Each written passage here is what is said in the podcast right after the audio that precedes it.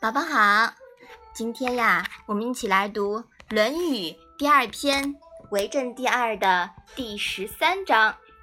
你先把这一章读一下好不好？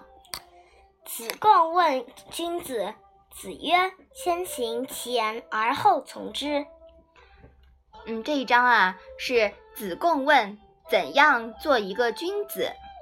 孔子说：“对于你要说的话，先实行了，做过了。”再说出来，这就能够说是一个君子了。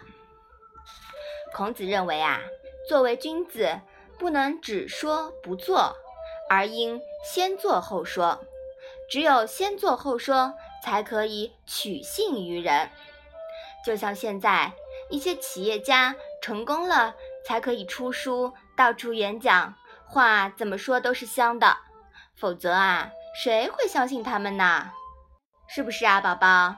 嗯，是的。要是你有一样东西，你曾经没有吃过，你却告诉别人这个东西很好吃，那你就是骗人，也是不仁的一种表现。